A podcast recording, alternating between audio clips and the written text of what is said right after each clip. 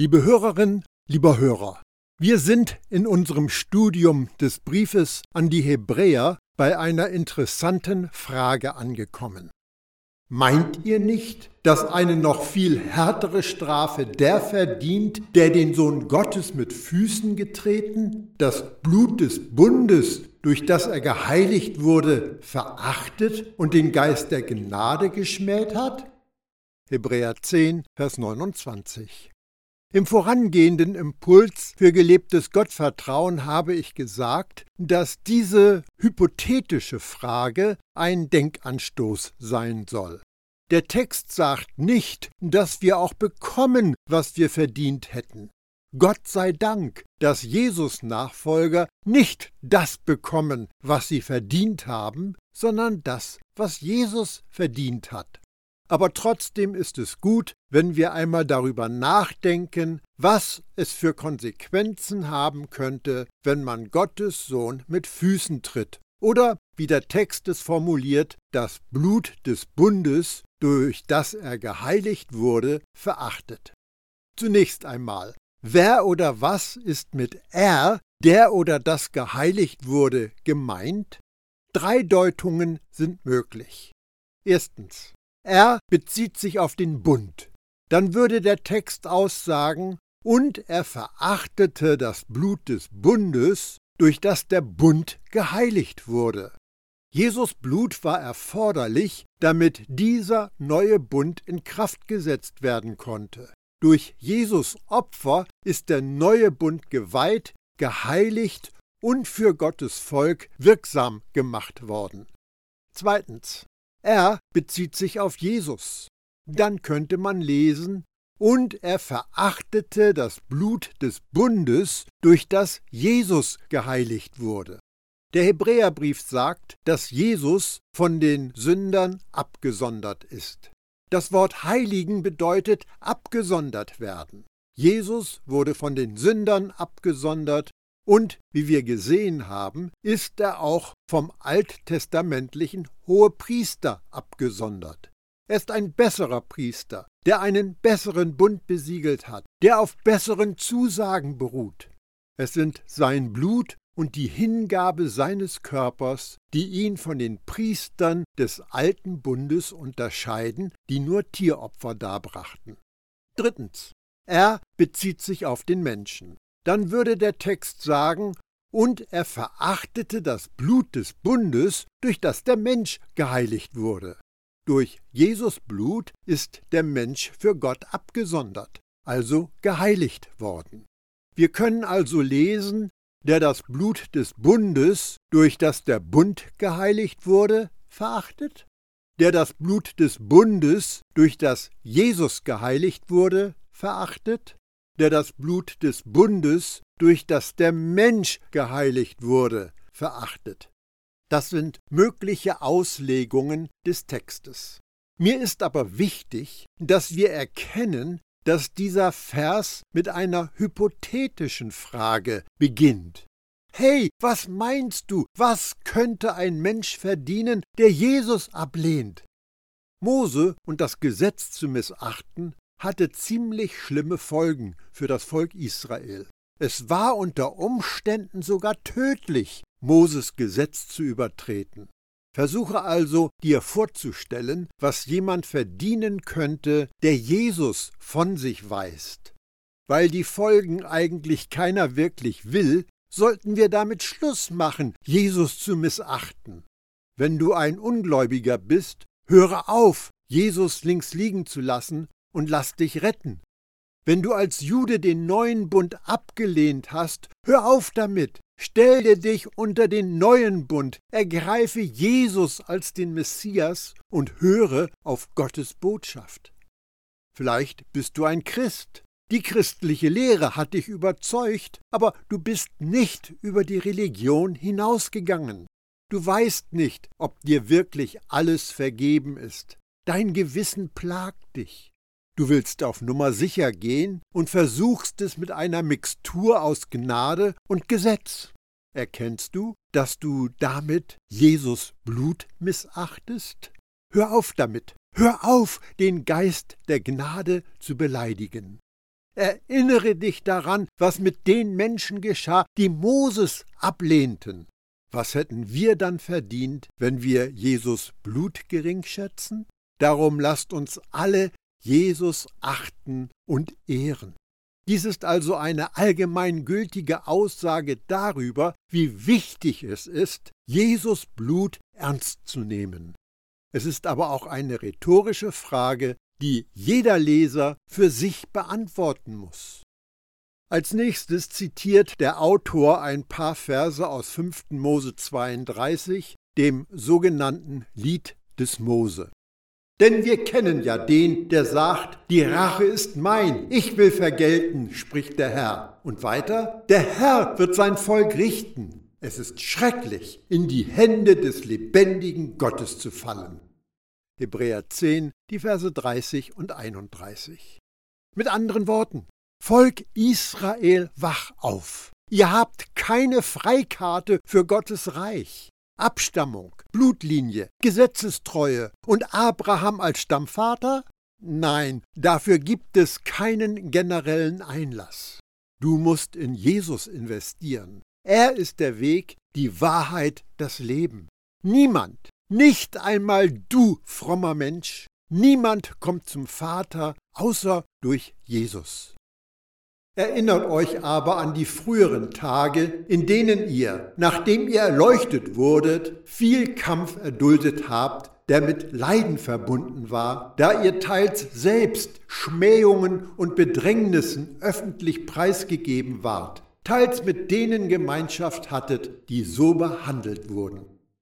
Hebräer 10, die Verse 32 und 33. Der Autor schlägt versöhnlichere Töne an. Gott vergisst nicht, was die Menschen durchmachen mussten, die Jesus als Retter angenommen hatten. Die Glaubenden wurden verfolgt und gequält. Sie mussten erleben, wie die Apostel umgebracht worden sind. Die Gemeinschaft der Urchristen war wie Familie. Enge Beziehungen sind aufgebaut worden. Was anderen widerfahren ist, hat einen selbst getroffen. Und so erlebten sie eine Verfolgung, direkt und nah und persönlich. Der Schreiber will die Gewissheit vermitteln, dass Gott nicht vergessen wird, was sie in der Jesus-Nachfolge durchgemacht haben. Ihr habt mit den Gefangenen mitgelitten, und als man euch den Besitz wegnahm, habt ihr das mit Freude ertragen. Hebräer 10, Vers 34. Wenn ich diese Verse lese, überkommt mich eine große Dankbarkeit, dass ich im 21. Jahrhundert in Deutschland meinen Glauben in Freiheit ausleben darf.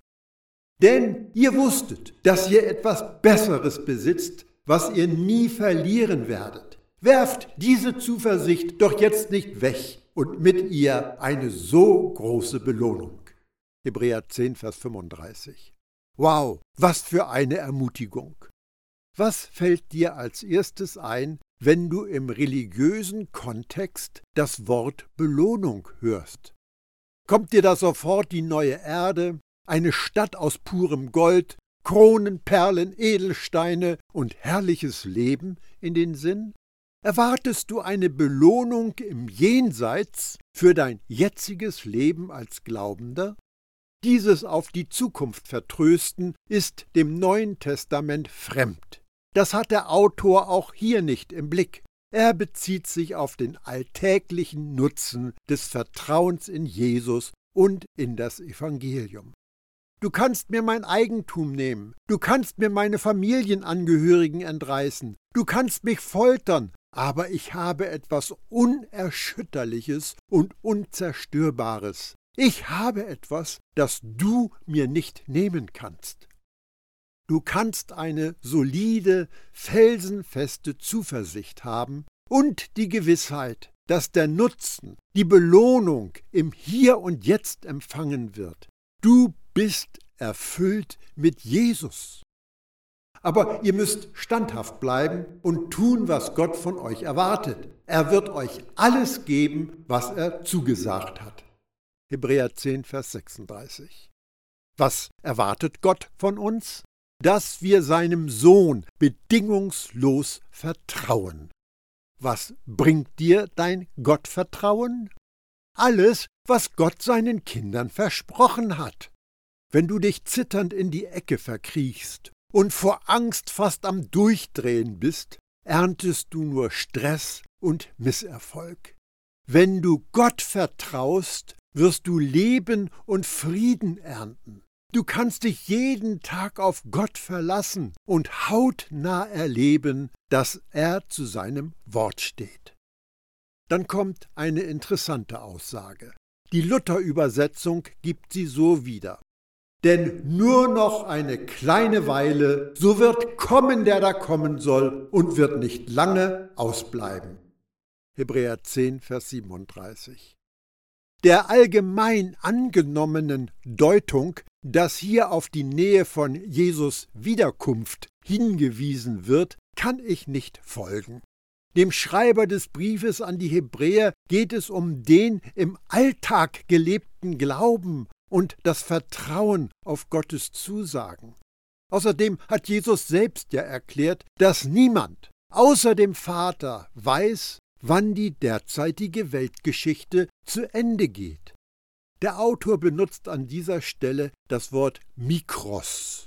Im Text steht einfach sehr, sehr klein, ohne weitere Erklärung. Und dann kommt ein Zitat aus dem Buch des Propheten Habakuk. Ich sehe in Vers 37 eine Bestätigung, eine Bekräftigung von Vers 36. Deshalb lese ich er wird euch alles geben, was er zugesagt hat, und es wird nicht lange ausbleiben. Darin bestärkt mich auch der nächste Vers. Und weiter sagt Gott, der, der sich auf mich verlässt und im Glauben fest bleibt, wird leben. Wenn er sich aber von mir abwendet, werde auch ich nicht zu ihm halten. Hebräer 10, Vers 38. Uns werden wieder die zwei Möglichkeiten des geistigen Lebens vor Augen gestellt. Zu welcher Gruppe gehöre ich? Könnte ich derjenige sein, der sich von Gott abwendet? Hat Gott vielleicht keinen Gefallen an mir? Bin ich ein geistiges Weichei? Fehlt es mir an Hingabe und Einsatz? Bin ich vielleicht eine, einer von denen, die denken, die gute Nachricht von Gottes Gnade ist zu schön, um wahr zu sein. Ich hole mir besser eine Rückversicherung durch meine religiösen Leistungen. Nun, zum Glück ist das nicht das Ende des Kapitels. Es folgt noch ein Vers. Achte besonders auf die Ermutigung, die den Lesern und Hörern hier zugesprochen wird. Wir aber gehören nicht zu denen, die zurückweichen und verloren gehen, sondern zu denen, die glauben und das Leben gewinnen. Hebräer 10, Vers 39. Vielleicht hatte der Autor die Sorge, seine Leser durch die Art, wie er geredet und geschrieben hat, in Schrecken versetzt zu haben. Ängstlich mögen sie sich gefragt haben, bin ich in Sicherheit? Reicht Jesus Blut nicht für mich? Könnte Jesus vollendetes Werk für mich vergeblich gewesen sein? Könnte meine Sünde größer als Gottes Gnade sein? Könnte ich in der Zeit der Verfolgung schwach werden und mein Heil vermasseln? Und der Schreiber versichert den Glaubenden, wir aber gehören nicht zu denen, die zurückweichen und verloren gehen, sondern zu denen, die glauben und das Leben gewinnen. Und das ist für immer, für ewig. Das hört nie auf. Wir sind beim elften Kapitel angelangt. Es wird auch die Ruhmeshalle des Glaubens genannt. Hier dreht sich alles um den Glauben. Das Wort Glauben kommt in diesem Kapitel 28 Mal vor. Wir werden von vielen Menschen aus dem Alten Testament hören, die durch ihren Glauben unglaubliche Dinge erleben durften. Aber wir werden uns auch damit befassen, welche Rolle Glauben für uns spielt. Was es für uns bedeutet, durch Glauben von Gott gerechtfertigt worden zu sein, unabhängig von dem, was wir tun. Paulus schreibt an die Christen in Rom, Gerecht gesprochen, aber wird ein Mensch aufgrund seines Glaubens nicht aufgrund seiner Taten. Römer 4, Vers 5. Nicht durch religiöse Werke, sondern durch den Glauben empfangen wir das Geschenk der Gerechtigkeit. Du musst bereit sein, dein System der religiösen Leistung aufzugeben und den neuen Weg der Gnade zu gehen, um wirklich gerecht vor Gott zu stehen. Es ist aber der Glaube eine feste Zuversicht auf das, was man hofft, eine Überzeugung von Tatsachen, die man nicht sieht. Hebräer 11, Vers 1. Wir glauben an unsichtbare Dinge. Rufe dir einfach all die Dinge in Erinnerung, an die wir glauben. Wir glauben, dass Gott das Universum ins Dasein gesprochen hat, aus dem Nichts. Es kam aus dem Unsichtbaren. Wir glauben, dass ein Mann drei Tage lang in einem großen Fisch verbracht hat und dann an den Strand ausgespuckt worden ist. Ich gehe davon aus, dass überall Mageninhalt an ihm haftete. Er wischte ihn ab und predigte dann, wie es ursprünglich vorgesehen war. Wir glauben, dass Jesus nicht nur von den Toten auferstanden ist, sondern dass er dann auch gen Himmel schwebte, mitten heraus aus der Schar seiner Jünger, die seinen Aufstieg beobachteten. Wir glauben, dass Jesus auf dem gleichen Weg zurückkommt, auf dem er gegangen ist. Er kommt aus den Wolken herab, und wir werden ihn in der Luft treffen. Wir glauben vieles in unserem Leben, was wir nicht sehen können. Und eines der wichtigsten Dinge, die wir glauben sollten, ist, dass Jesus in uns lebt. Wir können ihn nicht sehen, wir empfinden nicht immer etwas Großartiges, aber wir wissen es. Denn Jesus ist kein Gefühl, er ist ein Wissen. Und so ist der Glaube eine feste Zuversicht auf erhoffte Dinge, die Überzeugung von einer Tatsache. Ich weiß, dass ich weiß, dass ich weiß, dass Jesus in mir lebt.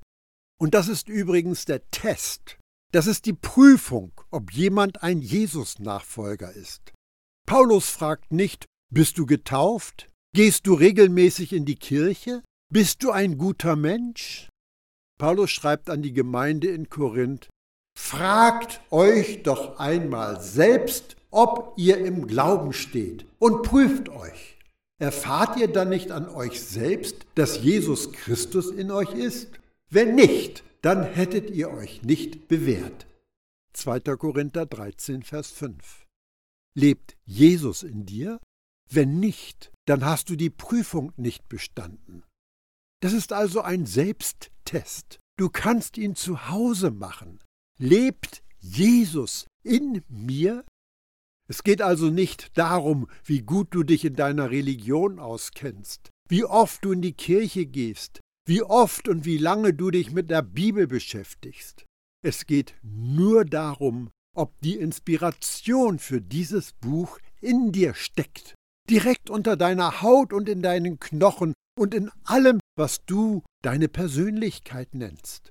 In deinem Körper gibt es jemanden, der unsichtbar ist. Du musst die Überzeugung und Gewissheit haben, dass Jesus in dir wohnt. Durch dieses Vertrauen hat das Leben unserer Vorfahren Gottes Bestätigung erfahren. Hebräer 11, Vers 2. Wie wurden die Menschen im Alten Testament gerettet? Hast du dich das schon mal gefragt? Wir haben Jesus. Er wurde für uns gekreuzigt. Das war sehr gnädig von Gott. Aber was hatten Simson oder Rahab oder Abraham, Isaak und Jakob? Der Schreiber sagt, aufgrund ihres Glaubens haben die Alten ein gutes Zeugnis erhalten. Sie schauten voraus auf den Messias. Wir blicken zurück auf den Messias. Das Ergebnis ist dasselbe. Sie kannten nicht alle Einzelheiten. Sie hatten auch nicht allen Nutzen, aber es war die gleiche Methode.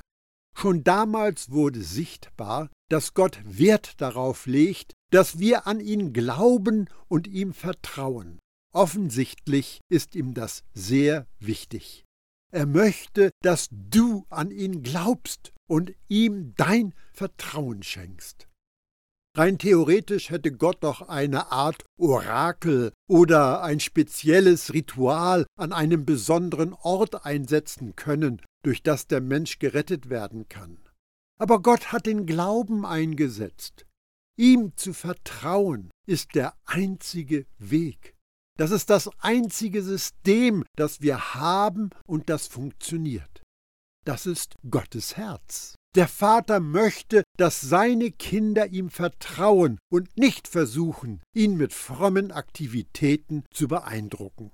Es geht nicht um religiöse Leistung, es geht nicht um ein perfektes christliches Erscheinungsbild, es geht um einen Prozess. Jeder kann sich mit Anständigkeit ins rechte Licht setzen. Jeder kann ein gutscheinendes Verhalten an den Tag legen. Dafür ist es egal, ob jemand Christ, Muslim oder Hindu ist. Es geht also nicht um das, was ich zur Schau stellen kann, sondern um einen Prozess der Veränderung.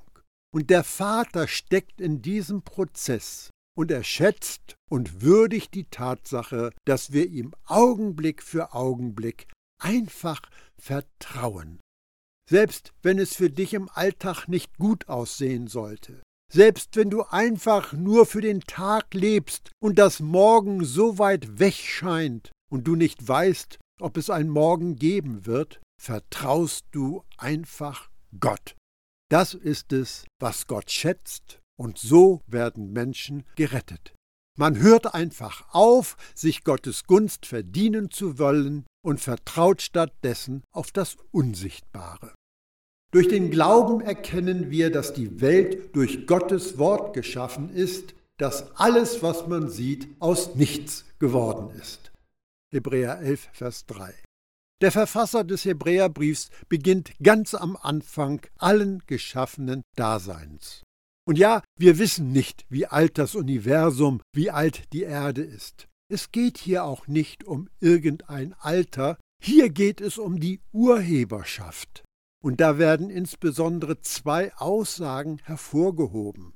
Gott hat alles durch sein Wort ins Leben gerufen, Gott hat alles aus dem Nichts geschaffen. Er hat also nicht so herumliegende Materie etwas umgewandelt.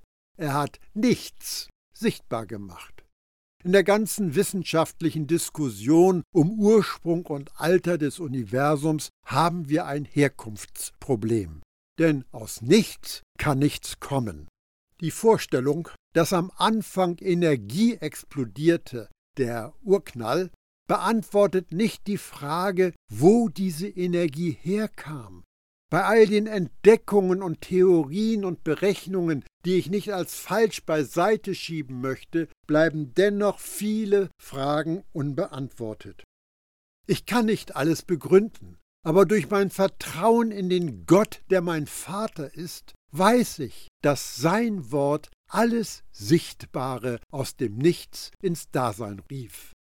Aufgrund des Glaubens brachte Abel Gott ein besseres Opfer dar als kein. Durch diesen Glauben erhielt er das Zeugnis, dass er gerecht war, was Gott durch die Annahme seiner Opfergaben bezeugte, und durch den Glauben redet Abel noch, obwohl er tot ist. Hebräer 11, Vers 4. Wie spricht Abel heute noch? Erinnerst du dich an die beiden Opfer? Hast du schon einmal einen Geschenkkorb für eine vegan lebende Person gesehen? So stelle ich mir kein vor. Er hatte einen Geschenkkorb für Gott. Und dann gibt es das Tieropfer, bei dem Blut im Spiel ist. Denn ohne Blutvergießen gibt es keine Vergebung. Gott zeigte den Gegensatz zwischen diesen beiden Opfern. Es geht um Vertrauen in Gottes Handeln. Und Abels Opfer ist eine Vorahnung, ein Bild, ein Symbol für Jesus, der das einzig wirklich rettende Opfer sein wird. Alles andere wird nicht funktionieren. Was ist dieses andere in deinem Leben? Vielleicht die Ausrede, das Verharmlosen, das Abwiegeln? Gott, du weißt doch, ich habe es nicht wirklich so gemeint. Es ist mir doch nur einmal passiert. Ich werde es wieder gut machen. Niemand ist zu Schaden gekommen. Das war doch wirklich nicht böse, oder? Was ist dein Opfer? Gesegnet ist der Mensch, der kein Opfer bringt, sondern auf das einmalige Opfer vertraut. Gesegnet ist der Mensch, der nicht verzweifelt und vergebens versucht, den Sündenschaden selbst wieder gut zu machen. Gesegnet ist der Mensch, der weiß, dass er einzig und allein dem vollkommenen und vollendeten Werk von Jesus vertrauen kann. Das bessere Opfer, das Abel darbrachte, war ein Vorausblicken auf Jesus. Ihm vertraute Abel, wenn auch unwissend. Und weil sein Opfer seinen Glauben an den verheißenen Retter bezeugt, spricht Abel noch heute zu uns und fordert uns auf, unsere ganze Hoffnung auf Jesus und sein Werk zu setzen. Aufgrund des Glaubens wurde Henoch von Gott aufgenommen, ohne sterben zu müssen. Niemand konnte ihn mehr finden, weil Gott ihn weggenommen hatte. Bevor die Schrift von diesem Geschehen berichtet, stellt sie ihm das Zeugnis aus, dass sein Leben Gott gefallen hatte. Aber ohne Glauben ist es unmöglich, Gott zu gefallen. Wer zu Gott kommen will, muss glauben, dass es ihn gibt und dass er die belohnt, die ihn aufrichtig suchen. Hebräer 11, die Verse 5 und 6. Also muss ich glauben, dass Gott existiert. Und dann muss ich mich dafür entscheiden, nach ihm zu suchen. Jesus hat dazu versprochen, bittet, so wird euch gegeben, sucht, so werdet ihr finden, klopft an, so wird euch aufgetan. Denn wer bittet, empfängt, wer sucht, der findet, wer anklopft, dem wird aufgetan. Matthäus 7, die Verse 7 und 8. Das ähnelt sehr dem, was wir im Hebräerbrief lesen. Wenn du suchst, wirst du finden. Und was du finden wirst, ist, dass er ein Verteiler von Geschenken ist. Du wirst eine Zugabe bekommen. Du wirst einen großen Vorteil haben, wenn du ihn suchst. Genau das sagt Gottes Buch. Jeder, der sein Vertrauen auf ihn setzt, wird nicht enttäuscht werden. Römer 10, Vers 11. Ist dir aufgefallen, dass es eigentlich nur einen Weg gibt? Der Auslöser, der Kern, um Gott zu gefallen, ist der Glaube, das blinde Vertrauen in Gott. Alle Segnungen von Gott, einschließlich Vergebung, Erlösung, Gerechtigkeit und ewiges Leben, werden uns aus Gnade zuteil. Der Glaube zwingt Gott nicht, uns zu vergeben oder uns zu heiligen. Aber der Glaube ist die geöffnete Hand, mit der wir die Reichtümer in Gottes Gnade ergreifen. Lang ordentlich zu.